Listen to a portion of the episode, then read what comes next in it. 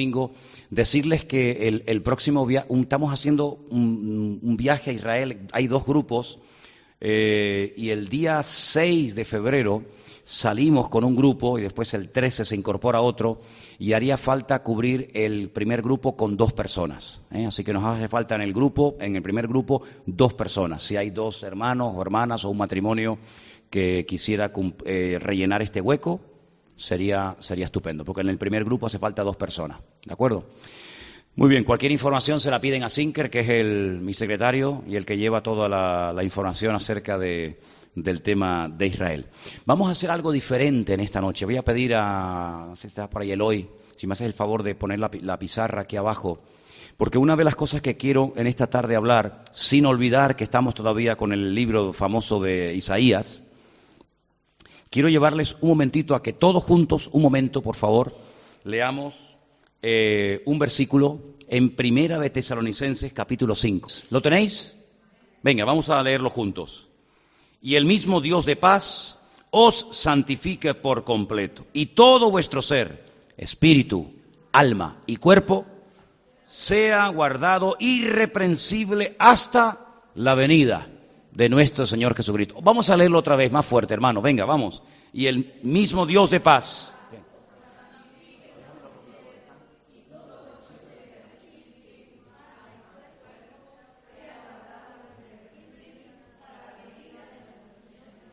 Amén, amén, amén, amén. Muy bien. Una de las cosas que hemos hablado muchas, muchas veces aquí en la iglesia es acerca de la importancia de vivir, o por lo menos de anhelar, vivir una vida equilibrada, que parece que es tan complicado en algunos casos. Si ustedes observan, por ejemplo, el panorama, el mundo cristiano, te vas a dar cuenta que, por ejemplo, en algunos grupos cristianos, se enfatiza mucho el hablar en otras lenguas. Son más que nada generalmente iglesias con un trasfondo o con un origen, digamos, como se suele llamar por ahí, pentecostal. Entonces, el énfasis está generalmente en el mundo de los dones del Espíritu, pero más, más que en los dones a, nivel general.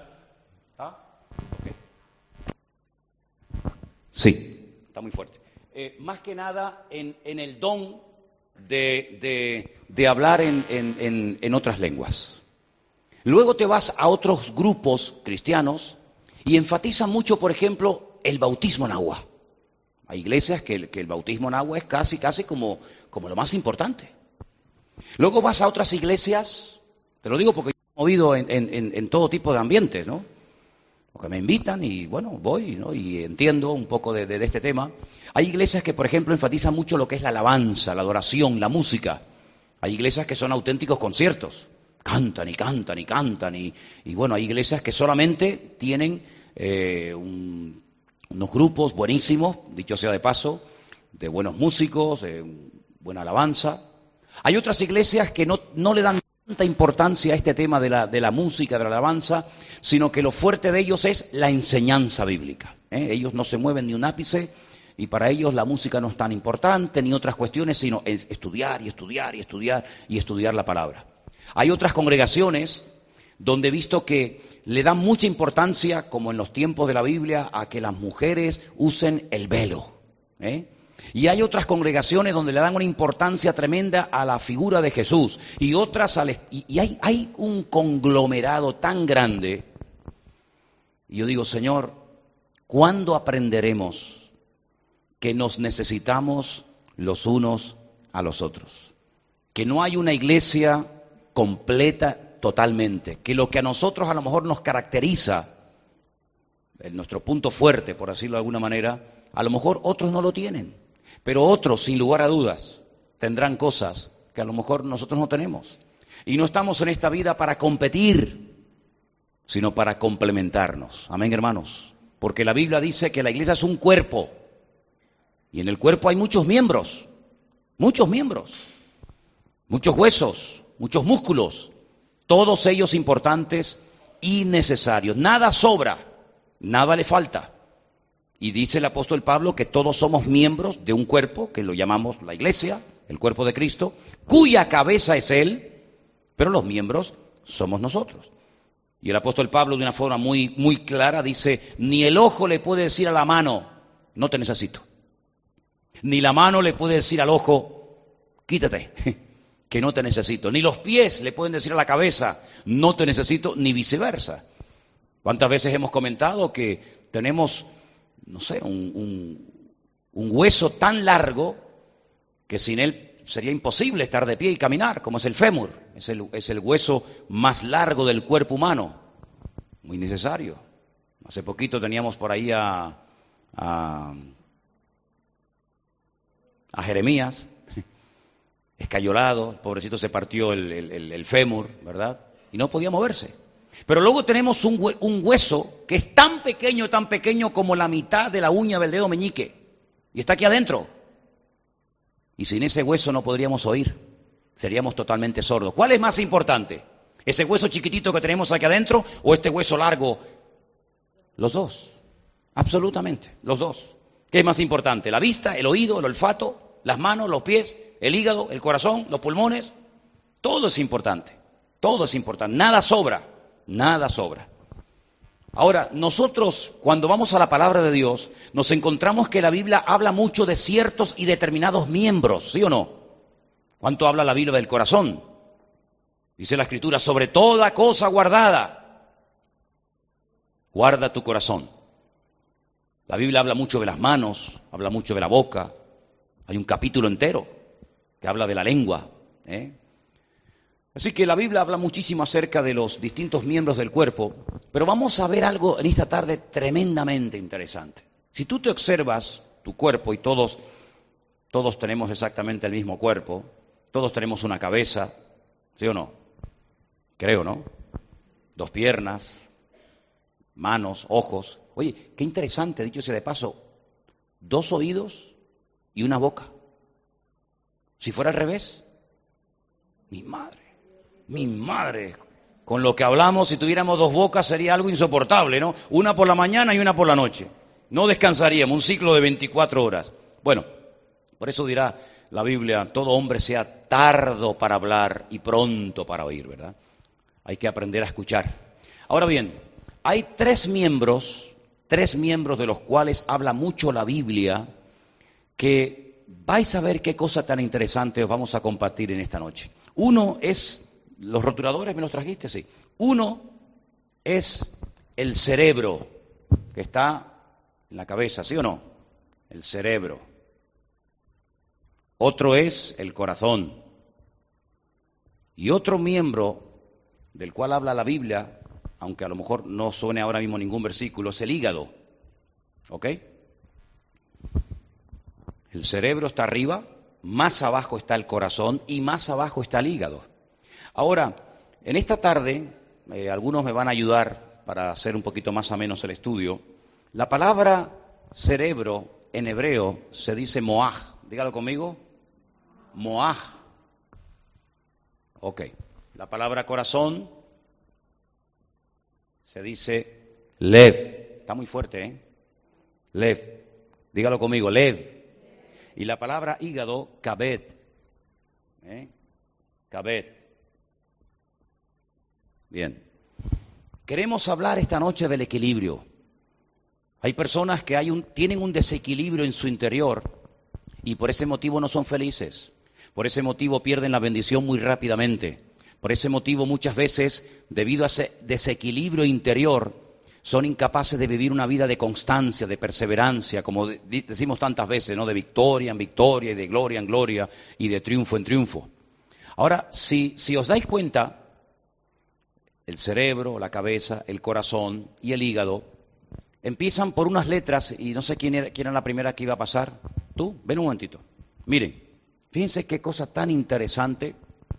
La Biblia dice que el Señor nos quiere, que el Señor nos quiere bendecir y que siempre seríamos, siempre y cuando haya obediencia en nuestra vida, que fuéramos cabeza y nunca cola. Gracias. Miren, si cogemos la primera letra de la palabra cerebro, la primera letra de la palabra corazón y la primera letra de la palabra hígado, moaj, no, moaj, lev y kabet, formaríamos esta palabra que significa melech, rey. ¿Sí? Este es el orden. Poner nuestra mente en el Señor. La parte emocional está sujeta a la cabeza, no al revés. ¿eh? Y el hígado, que es la sangre, el carácter. Hoy leía, por ejemplo, las funciones del hígado, más de 500, ¿eh?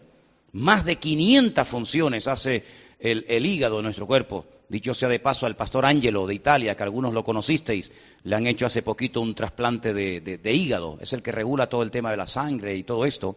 Pues cuando todo está en su justa medida, cuando hay un equilibrio interior, estamos en contacto con el Melech, con el Rey, con el Señor. Pero imagínate por un instante que eres un esclavo de tus emociones, como hay mucha gente así, ¿eh? Un día están arriba, otro día están abajo, Hoy tienen unas ganas tremendas de servir al Señor, mañana ninguna. Se produce una alteración. Vamos a cambiar el orden. En vez de poner la mente, el cerebro, centrada en el Señor, dominando, controlando las emociones, los impulsos del corazón y, el carácter, que al fin y al cabo es el hígado, la sangre, el comportamiento, si cambiamos el orden, por ejemplo, ponemos el corazón primero, la cabeza después, la cabeza después, y finalmente, digamos, el, hígado, la sangre, eh, eh, el carácter. ¿eh? ¿Quién me iba a escribir la siguiente palabra? ¿Tú? ¿Sí? Con las iniciales de la palabra cerebro, corazón e hígado salía la palabra Melech, rey. Estamos conectados con el rey, con el Señor. Pero hay gente que no tiene su vida en orden. Hay un desequilibrio interior. Sus emociones dominan. Es un esclavo de sus emociones. Entonces cogemos la, gracias, tenemos la, palabra corazón, tenemos la primera letra de la palabra eh, cabeza o cerebro. ¿Y saben qué palabra sale? Qué interesante. Lemaj. ¿Saben lo que significa lemaj? Tonto. Así de claro. Tonto. ¿Cuánta gente hace auténticas tonterías? Cuando son esclavos de sus emociones, de sus sentimientos. Hay gente muy emocional. No está mal emocionarse. Dios nos creó con la capacidad de emocionarnos, ¿sí o no? Podemos llorar, podemos reír, podemos alegrarnos, podemos entristecernos, pero todo en su justa medida. Podemos amar a un hijo, pero no, no adorarlo ni venerarlo. ¿Cuántas más dicen, ay, yo a mi hijo lo adoro? No, a los hijos no hay que adorarlos, a los hijos hay que amarlos. Al Señor tu Dios adorarás y a Él solo servirás. Hay hijos que están eh, con, una, un, enamoramiento, una, atadura emocional. Hay, hay personas que tienen los sentimientos totalmente distorsionados y alterados y entonces comenzamos a hacer auténticas, auténticas tonterías. Pero vamos a hacer otro, otro cambio. Vamos a poner, por ejemplo, el hígado, la sangre, el carácter primero. ¿eh? Te tocaba a ti, ¿no? El hígado, el corazón y la cabeza. Corazón, la cabeza o el cerebro. Sube, sube. Y mira qué palabra sale. Solamente utilizando la primera letra de cada palabra. ¿eh?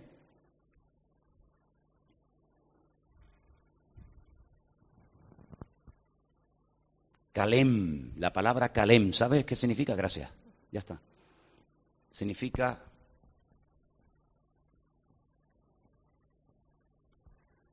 destructor. Destructor.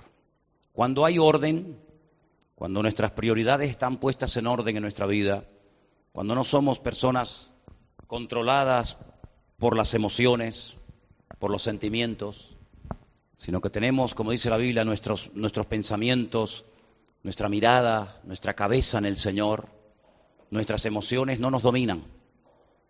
Podemos llorar, sí, pero no estar todo el día llorando. Podemos entristecernos, pero no estar todo el día entristecidos, porque eso da lugar a la amargura, a la depresión, al desánimo, etc. Y finalmente podemos controlar el carácter, la parte sanguínea.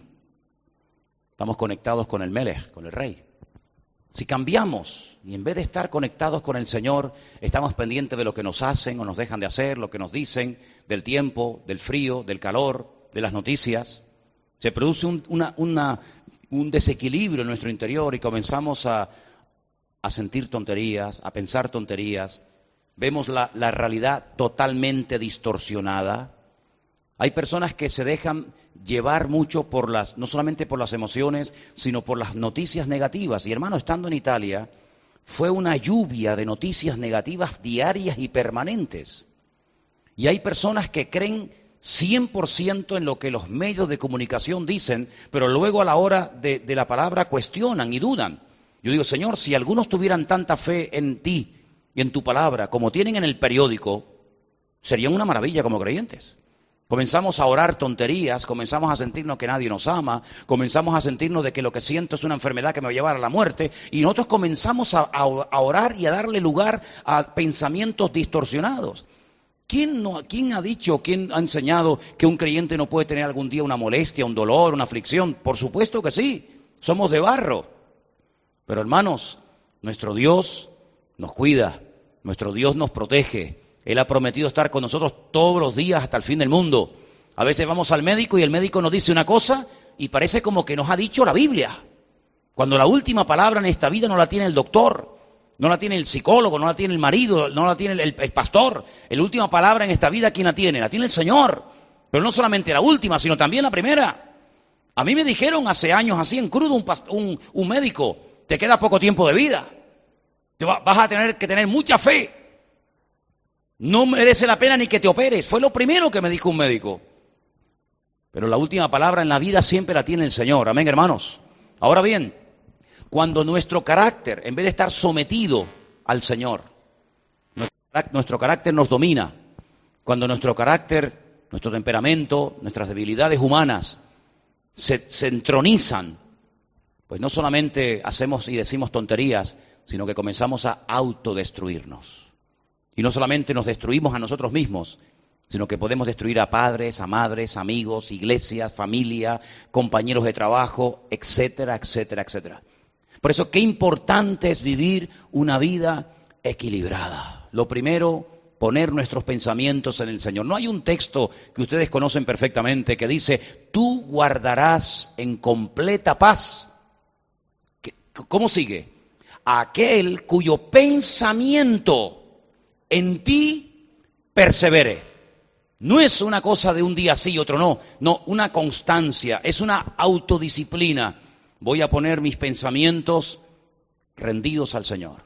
Voy a pensar como Dios quiere que piense. De hecho, te digo que hay un texto en la Biblia, tú lo conoces, están por primera de Corintios, que dice que nosotros tenemos que anhelar tener la mente de Cristo. ¿Cómo era Cristo? ¿Cómo pensaba? Puedes ver su vida cómo era, porque los pensamientos dominan nuestra forma de hablar. Alguien dijo en cierta ocasión, y creo que lo he mencionado en otros momentos aquí, que hasta que no cambiemos nuestra forma de pensar, difícilmente vamos a cambiar nuestra forma de vivir. ¿Lo habéis oído? Hasta que no cambiemos nuestra forma de pensar, no vamos a poder cambiar nuestra forma de vivir, ni siquiera de orar. Mira, cuando David, te voy a poner dos ejemplos, cuando David llegó al campamento de, de donde estaban sus hermanos, enfrentándose con los filisteos, dice la Biblia que había un gigantón llamado Goliat que amenazaba, lo estuvo haciendo durante más de 40 días, al pueblo de Dios, menospreciándolo, desafiándolo, riéndose, burlándose de ellos. Goliat, Goliat en ningún momento respetó al ejército de Dios. Goliat en ningún momento valoró que aquella, que aquella gente, sí, de carne y hueso, eran el pueblo de Dios. Para él no eran nada. Pero ese no es el problema. Porque lo que la gente diga de nosotros, oye, pues no nos debe de afectar. El problema no era ese. El problema es que el ejército de Dios tampoco se veía como el ejército de Dios. Se veían inferiores. Porque a ti te pueden insultar, se pueden burlar de ti, se pueden meter contigo, se pueden meter con tu familia, con tu mujer, con tus hijos, con tu creencia. Bueno, hermano, eso siempre está ahí. Pero ¿cómo te ves tú? Ellos se veían inferiores. Ellos no se veían capaces de enfrentar a ese problema, en ese caso llamado Goliat, y así estaban asustados, amedrentados, hasta que llegó David y dijo, pero ¿qué os pasa? Este hombre está dominando vuestras conversaciones, este hombre os ha robado la paz, este hombre os ha robado la bendición. ¿Cómo es posible? ¿Cómo es posible que no reaccionéis? Y él dice, eh, ¿hay alguna recompensa? El rey ha prometido dar algo al que se enfrente con este gigante Goliat y le dijeron sí. El rey Saúl ha dicho que el que logre vencer al gigante Goliat se podrá casar con su hija, ser yerno del rey y nunca pagará impuestos. Pero para ellos la recompensa no era lo suficientemente atractiva como para dar la vida. Ni siquiera la recompensa de ser yerno del rey y estar toda la vida ellos y su descendencia exentos de pagar impuestos, para ellos no era lo suficientemente atractiva. Solamente David se veía diferente. ¿Por qué? Porque tenía su mirada, su cabeza, sus pensamientos, su, su cerebro puestos en el Señor. Él estaba conectado a la fuente y la fuente era el Señor. Y Él es capaz de decir, yo hoy te voy a cortar la cabeza. Yo hoy te voy a cortar la cabeza. Hoy sabrá todo Israel que nuestro Dios es un Dios diferente al vuestro. Y comienza a hablar con una autoridad. ¿De dónde sacaba esa autoridad? De una vida interiormente equilibrada. Amén, hermanos. ¿Cuántas veces hemos dicho que cuando su padre manda a David al frente de batalla para llevarle comida, comida a sus hermanos, David le llevó comida a sus hermanos, pero piedras al enemigo. Algunos le tiran piedras a los hermanos y le dan el pan al enemigo. Pero David dijo no, el pan y los buenos detalles, el cariño y el amor es para mis hermanos y las piedras para el enemigo. El padre le, le pregunta, o le dice más bien, vete a ver cómo están tus hermanos. Eso dice la versión en español. Vete a ver cómo están tus hermanos. Pero ¿sabe lo que dice el texto original? Vete a ver cómo está la paz de tus hermanos. Porque en hebreo lo he dicho muchas veces, cuando le preguntas a una persona, no a un inconverso, sino cuando le preguntas a un creyente, a uno que supuestamente cree en el Señor, lo que le estás preguntando es cómo está su paz. Mashalonja, ¿cómo está tu paz? Pero ¿cómo van a tener paz si están en medio de la guerra? Pero es que paz no significa ausencia de guerra. Uno puede estar en medio de la, guerra, en medio de una tormenta, en una cárcel, perseguido, maltratado, torturado, y tener paz, ¿sí o no? Porque la paz no depende de las emociones. Engañosos el corazón, dice la Biblia, engañosos el corazón. Hoy me siento bien, hoy me siento mal, ahora tengo ganas, ahora no tengo ninguna gana, ahora tengo trabajo, ahora no tengo trabajo, ahora me quieren, ahora me odian. Pero tú no puedes depender de, de, de lo externo para tu equilibrio interior. Vete a ver cómo está la paz de tus hermanos. Aunque estén en la guerra, yo quiero saber si mis hijos saben vivir en paz en medio de la guerra. ¿Y quién puede tener paz en medio de la guerra? ¿Quién puede tener paz cuando no hay trabajo, cuando no hay un duro, cuando no hay familia, cuando no hay amigos, cuando no hay... ¿Quién puede tener paz? Solamente al que tiene su cabeza, su mirada sus pensamientos puestos en el Señor. ¿Cuántos dicen amén? Entonces las emociones, eh, tranquilas, eh, tranquilo. No me desespero, no me agobio, no pierdo los nervios, sino que hay un dominio propio, porque ese dominio propio me viene de la fuente, y la fuente es el Señor. ¿Cuántos dicen amén? Así que hay un equilibrio, hay un equilibrio interior, y por eso David era capaz de enfrentarse al enemigo. Vemos al Señor Jesucristo durmiendo en medio de una tormenta terrible, terrible.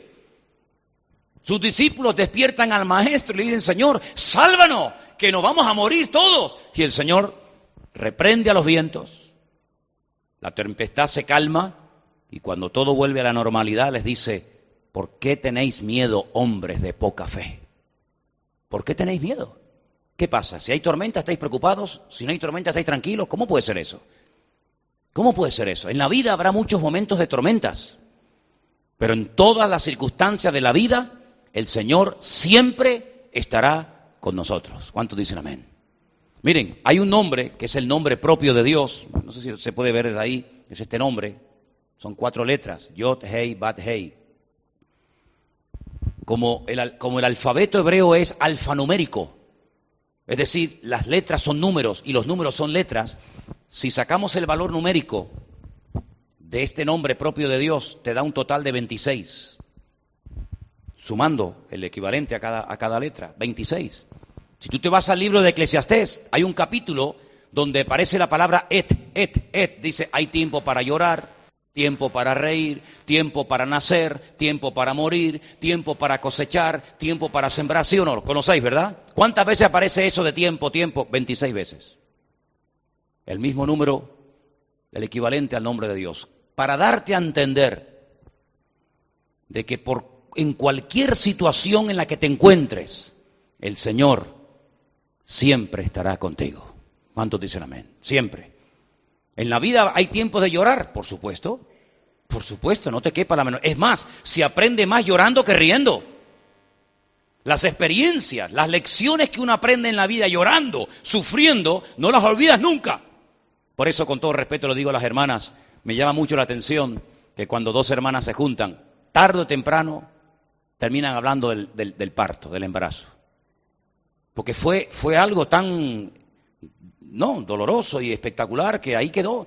Como cuando dos hombres antes se juntaban, ¿de qué hablaban? De la mili, del ejército, ¿eh? de sus recuerdos, ¿verdad? Ah, pues yo estuve en la garita, yo estuve pasando frío, yo estuve no sé qué, ¿verdad? Así que todas las circunstancias de la vida permitidas por el Señor, todas ayudan a bien. ¿Cuántos dicen amén? Pero para poder afrontar lo que se nos viene encima, tenemos que tener nuestro cerebro, nuestra, nuestra mente en el Señor nuestro corazón sujeto al Señor y nuestro carácter sometido. Y de esa manera va a haber un equilibrio interior. En el momento en el que se produzca una alteración en nuestro interior, ahí comenzamos a sufrir. Perdemos el sueño, perdemos la paz, perdemos la confianza en el Señor, pensamos que Dios se ha olvidado de mí, que no me comprende, que yo soy el, que peor lo está pasando en esta vida y comenzamos a hablar y hablar y hablar y hablar, contaminamos al marido, a, a, los hijos, a este, al otro y al final creamos nosotros, nosotros mismos creamos una atmósfera, un ambiente de derrota y de pesimismo que encima lo realimentamos con las noticias de, de la televisión, de los periódicos, de las tertulias y entonces llegamos a un momento en el que nos da hasta miedo salir a la calle. Cuando la Biblia dice que el perfecto amor, que es nuestro Melech, nuestro Dios, nuestro Rey, dice que el perfecto amor echa fuera todo temor. ¿Cuántos dicen amén? Todo temor lo echa el Señor. Ahora, hoy estaba, estoy haciendo un estudio personal, a ver si lo comparto en algún momento. La Biblia dice que la primera, la primera función, el primer trabajo del hombre, ¿cuál fue? Aparte de cuidar el, el huerto y labrarlo y cuidarlo, fue poner nombre. ¿A quién? A los animales. Y parece una cosa fácil, ¿no? Pero es algo tan interesante cómo se llaman los animales en la Biblia que me estoy quedando tan sorprendido de ver cómo Adán, en esa perfección, en esa comunión tan hermosa que tenía con el Señor, era capaz de ver la esencia, la esencia del animal, aunque aún no había brotado. Por ejemplo, ¿cuántas veces hemos dicho, no? Eh, un segundito? Por ahí, Eloy, ¿me ayudas? La palabra perro, perro. Keleb significa todo corazón. Al perro en hebreo se le llama todo corazón. Se le llama Keleb. ahora les voy a mostrar ahí. La palabra león, Ari.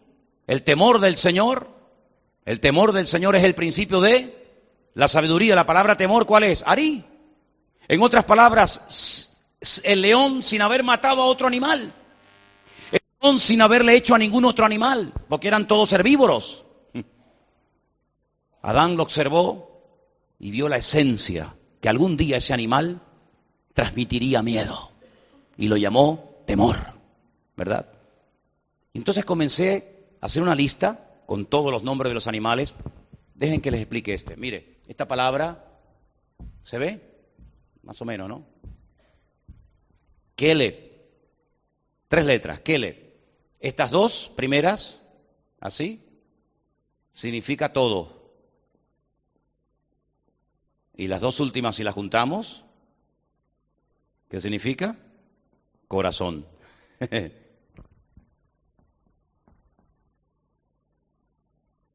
todo corazón. El perro es todo corazón. Fiel. ¿Habéis leído el libro Teología de gatos y de perros? ¿No lo habéis leído? Uy, tenéis que leerlo. Teología de gatos y de perros. El título genial, ¿eh? ¿De qué consiste? La forma de percibir a Dios. El amo llega a la casa y el perro está... El perro se pone patas arriba, le hace cosquillas, ¿eh? lo llevas al parque le das un paseo, le das de comer, juegas con él, le tiras el palo, viene, tiras el palo. ¿Eh? ¿Qué piensa el, perro del amo? Mi amo es Dios. ¿Cómo me cuida? Cuando me pica, me hace cosquillas, me peina, me saca de paseo, me limpia, me perfuma. Mi perro, eh, mi, perdón, mi amo, mi amo es Dios. El gato, llegas a la casa, no te hace ni caso, ni caso. Ven, bonito, ven, ven, ven aquí. El gato llega. Una soberbia el gato, una arrogancia, te mira así. Le tocas y hace. Una cosa, ¿verdad? le das de comer, esto le cambias la, arena. ¿Qué piensa el gato? Este tío es tonto. Yo soy Dios porque me trata tan bien. Este es tonto. Qué tremendo, ¿no? Teología de perros y de gatos. ¿Cómo vemos a Dios? ¿Como nuestro Dios o nos creemos nosotros dioses que Él nos tiene que servir a nosotros porque somos los reyes del mambo y los más guapos del mundo? Interesante, ¿verdad? Este libro, ¿no? Pero bueno, busqué la palabra burro burro, jamor, jamor. ¿Saben lo que significa jamor en hebreo? Materialismo. Al burro se le llama materialista, materialismo. ¿Y cómo puede ser eso? Ahora podemos entender, la Biblia tiene muchas formas de ser interpretada y según nuestro conocimiento, nuestro nivel de conocimiento, la interpretaremos de una manera u otra. Hay una profecía en Zacarías capítulo 9, creo que es verso 9, que dice que el Mesías vendría montado en un pollino de asno. Hay dos palabras en hebreo para la palabra pobre, dos. ¿Por qué hay dos? Porque Aní es el pobre que no lucha para tener cosas, sino está tranquilo con su situación, tengo esto y estoy contento, aunque no tenga más. La otra palabra es una palabra que hace referencia al pobre pero que quiere más al pobre que lucha por tener y, no está contento y no está satisfecho. Dice que el Señor entraría pobre y humilde montando en un pollino de asno. Y busqué cuál de las dos palabras se emplea. Y sale la palabra aní, que es la palabra un pobre que no tiene aspiraciones materiales en la vida, sino que sus objetivos son otros. Y dice que entraría montado en un pollino de asno. Y yo dije, qué tremendo. El Señor dominando al materialismo. El Señor dominando el afán del hombre por tener y tener y tener y tener y tener. No al revés, no el, el, burrito encima del costado del Señor, sino el Señor dominando el materialismo. Ahora podemos entender cuando Pablo dice, o el Señor dice, mejor dicho, a través del apóstol Pablo, que la raíz de todos los males es el amor al dinero, es el amor al materialismo. Y así podríamos hablar horas y horas y horas y horas acerca de lo, de lo que significan los, los, nombres de los animales. Y esa fue la primera función de Adán, descubrir su esencia, plasmarla, y a lo largo de la historia se siguen llamando exactamente igual como las estrellas a las cuales el Señor les puso nombre. Y cuando se estudia en astronomía el universo, pues tienen que sí o sí recurrir a su nombre original que está escrito en hebreo y traduciendo, interpretando, ¿verdad? La palabra de, o el nombre hebreo de las estrellas, pues sacan conclusiones impresionantes como aquellos de Oriente, y dentro de poco hablaremos otra vez de esta gente, que leyeron las estrellas y se dieron cuenta de que el, el Melech, ya había nacido en Belén de Judea y tenían que ir a adorarle, porque su estrella, no las estrellas, su estrella la habíamos visto en el oriente y esa estrella, interpretando el mensaje, nos llevó directamente hasta donde él había nacido. Así que, hermanos, nosotros tenemos que pedirle al Señor que ponga en orden nuestra vida por fuera y por dentro. Somos expertos a veces en observar cómo la gente va por fuera. Si van de una manera, si van de otra, si va con corbata, si no va con corbata, si va con... Mire, yo fui a predicar una vez a una conferencia que se llevó a cabo en un lugar y yo pues subí con mi corbata, mis zapatos y tal, y el pastor, delante de todo el mundo, me dice, ¿usted piensa predicar así? Y le dije, sí, ¿qué pasó? Dice, no me gustan los pastores con corbata. Digo, ah, no hay ningún problema. Me la quité, le dije, ¿alguien la quiere? Sí, toma, te la regalo. Y me dice, ¿y usted va a predicar con esos zapatos así negros, tan limpitos y tal? Digo, ¿qué problema hay? Él iba con chola. Y le digo, pues como usted diga. Digo, no hay problema, me quité los zapatos. Digo, como siga así me va a dejar desnudo este hombre en el púlpito. Sin embargo, he ido a otras congregaciones y me han dicho, no, hermano, perdone, en esta congregación siempre un pastor tiene que venir con chaqueta y corbata, si no, se ve feo. ¿Te das cuenta? Cómo el mundo es tan diferente. Decía un pastor hace poco, ahora que estuve en Italia, decía, he ido a muchas iglesias y en, ninguna iglesia, o, en muchas iglesias, la forma como dan el pan y el vino, lo que llamamos nosotros en la Santa Cena, nunca es igual. Es decir, el Señor respeta nuestra individualidad. Lo importante es que vayamos a donde vayamos, nos congreguemos aquí, allá o en la demás allá, que nuestra vida esté en orden internamente. Y quiero terminar diciendo algo. Nuestra vida jamás podrá estar en orden y en un perfecto equilibrio si no lo tenemos a Él porque Él es el que viene a poner orden a nuestra vida. ¿Cuántos dicen amén? ¿Cómo empieza la Biblia? ¿Alguien sabe el primer versículo de la Biblia? ¿Cómo empieza la Biblia? En el principio creó Dios, ¿qué? Los cielos, siempre los cielos, plural, siempre. Los cielos y la tierra. Siga. Y nuestra Biblia dice, y la tierra estaba desordenada y vacía, y el Espíritu de Dios se movía sobre la faz de las aguas, ¿sí o no? Bien. ¿Qué hace el Señor? Donde hay desorden, pone orden. Donde está vacío, lo llena con su presencia. Y donde hay tinieblas, pone su luz y pone su presencia. Eso es lo que el Señor quiere hacer en nuestra vida. Lo que hizo en el Génesis 1 es lo que hoy en día quiere poner. Hay hogares que están llenos de tinieblas, hermanos. Hay vidas que son tenebrosas, tristes, apagadas. Parece que viven en un permanente y constante funeral siempre con pena, siempre con dolores, siempre con tragedia. Es una oscuridad, es una noche constante y permanente. Y quiero decirles que, que, la oscuridad es ausencia de luz.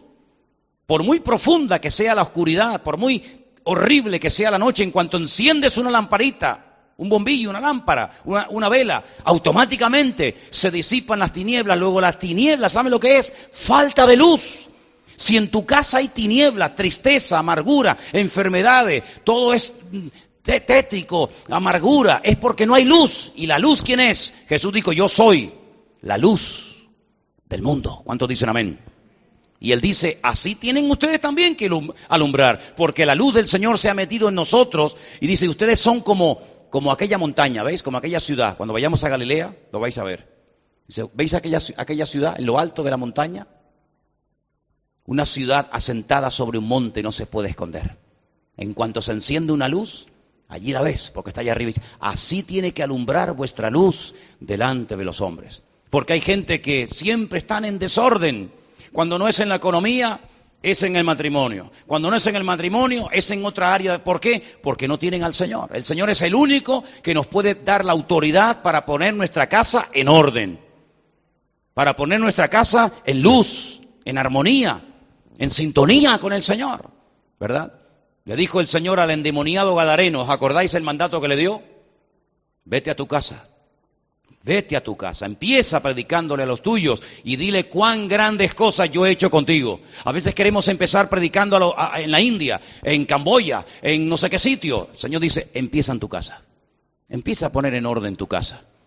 Cuando nuestra casa esté en orden, la luz del Señor, la presencia del Señor esté, automáticamente ya no habrá vacío. Tu hogar va a ser el lugar donde más a gusto te sientas. Hay personas que están todo el día en la calle porque no quieren llegar a casa. Hay hijos que son más felices en la plaza con los colegas y con los amigotes del barrio que en su casa con sus padres, porque su casa es un infierno.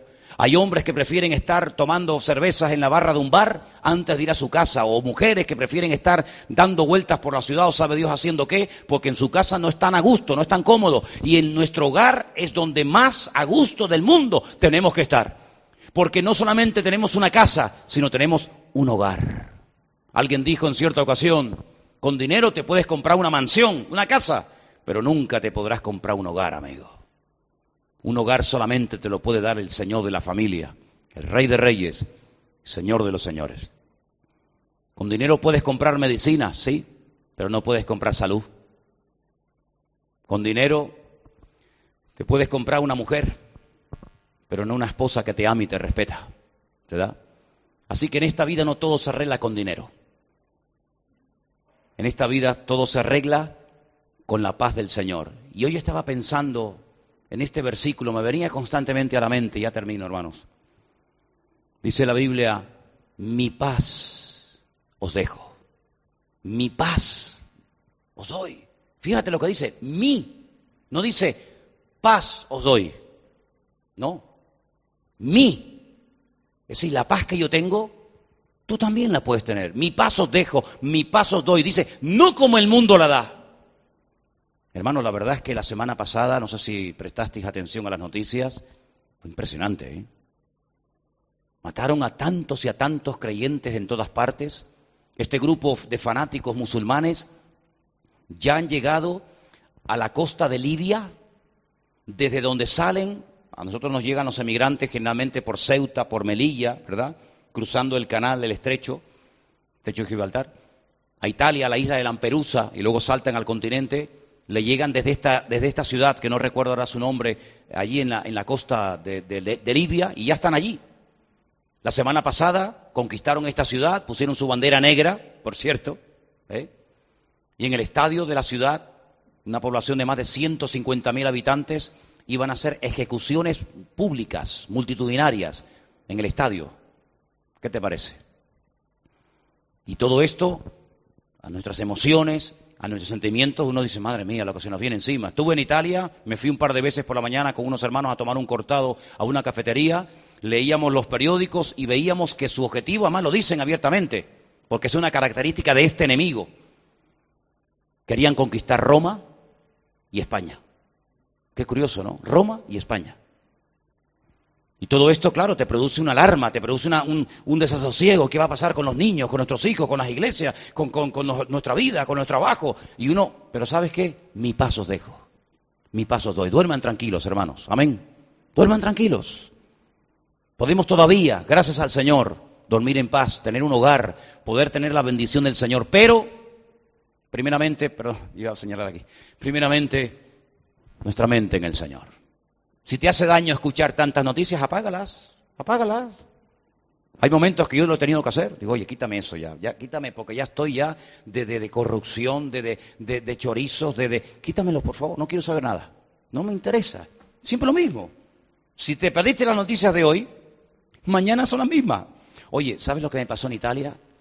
Estando en la casa del pastor Antonio, me dice, ¿sabes? Yo he subido muchas predicaciones tuyas cuando vienes a Italia, las he subido a YouTube. ¿Quieres ver una? Digo, sí, ponme.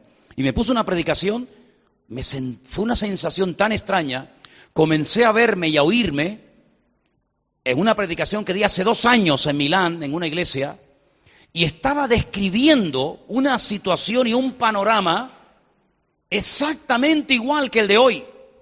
Es decir, la España de hace dos años de paro, de corrupción, de crisis, hace dos años atrás cuando yo comentaba esas cosas allí, ahora que la he visto después de dos años, digo, Señor, es igual. Poco ha cambiado el mundo y la sociedad, al contrario. La Biblia dice que la maldad se multiplicaría. Y ese es el motivo por el cual muchos viven una vida fría y tenebrosa, porque dice que el amor de muchos se enfriará, mas el que persevere hasta el fin. Ese será salvo. Así que hermanos, pidámosle al Señor, pon en orden mis emociones, Padre. Pon en orden mis sentimientos. Esto no es cuestión de hormonas, ¿eh? No es cuestión de hormonas, no es cuestión de, educación, esto es cuestión de disciplina. Señor, yo no le voy a tener miedo a nada ni a nadie, ni a la enfermedad, ni a lo que me hagan, ni a lo que me digan, ni a lo que esté pasando por allí. Al único que le voy a tener respeto y temor es a mi Dios, porque yo sé que mi vida está en las manos del Señor. Amén, hermanos. Vamos a orar. Cierra tus ojos, hermano. Vamos a orar. Todo se está cumpliendo de una forma maravillosa. Todo está saliendo según el plan de Dios. Todo. El Señor no es malo, no es injusto. El Señor sabe lo que hace. Y queremos en esta noche decirle, Señor, que tu paz, que tu paz sobrenatural inunde mi, corazón, mi mente, todo mi ser. Y que podamos cumplir con el texto que en esta noche hemos leído. Y todo vuestro ser, todo, espíritu, alma y cuerpo, sea guardado irreprensible hasta la venida del Señor. El equilibrio, el orden, es lo que trae paz. Donde hay orden, donde hay equilibrio, hay paz, hay shalom. El shalom del Señor. Mi pasos dejo, mi pasos doy, dice el Señor en su palabra. No como el mundo la da. Confiad, yo he vencido al mundo, dice el Señor. En medio de tantas tormentas, el Señor está con nosotros. Cuando estamos enfermos y sanos, Él está. Cuando tenemos trabajo, abundancia y escasez, Él está. Cuando la vida nos sonríe, Él está. Y cuando el viento sopla en contra, Él aparece en la noche y te dice, no temas, yo estoy contigo. Fue cuando la noche estaba más cerrada, el viento más eh, huracanado, y viendo el Señor la fatiga en la que se encontraban fue cuando el Señor se presentó. Lee el Evangelio de Marcos, dice, cuando vio el viento en contra, ahí se apareció el Señor. Señor, enséñanos, enséñanos a poner nuestra mirada y nuestra confianza en ti. Sometemos todo temor, sometemos toda desconfianza, toda angustia, toda preocupación a ti, Señor. Bendícenos, guarda a nuestros hijos, guarda nuestros hogares, guarda a nuestra iglesia y a tu pueblo. Y en estos tiempos, Señor, que podamos poner nuestra confianza y nuestra mirada en ti sabiendo que tú nunca, nunca, jamás nos abandonarás. Bendito sea tu nombre. Diga conmigo, gracias Señor, porque tú estás conmigo. Tú eres mi pastor y nada me faltará. Aleluya, aleluya. Gracias Señor. Y en ti ponemos nuestra vida, en ti ponemos nuestro cuerpo, nuestra mente y todo nuestro ser, porque tú eres el que nos sustentas con la diestra de tu justicia. Gracias Señor, porque no tenemos que tener miedo de nuestros hijos, porque tú los cuidas. Tú guardas nuestra salida y nuestra entrada. El salmista decía, ¿de dónde? ¿De dónde vendrá mi socorro? Mi socorro viene del Señor, que hizo los cielos y la tierra. No dará tu pie al resbaladero, ni se dormirá el que te guarda. El sol no te fatigará de día, ni la luna de noche. Él te guardará de todo mal y Él guardará tu salida y tu entrada, dice el Señor, desde ahora y para siempre. Has venido esta noche aquí y vas a salir de aquí con la paz del Señor, aleluya. Porque la paz es la herencia de los hijos de Dios. Y te decimos gracias por ser tan bueno con nosotros. En el nombre de Jesús. Amén. Y amén. Denle un fuerte aplauso al Señor en esta noche. Dígale, gracias Señor. Aleluya. Tú estás conmigo. Amén.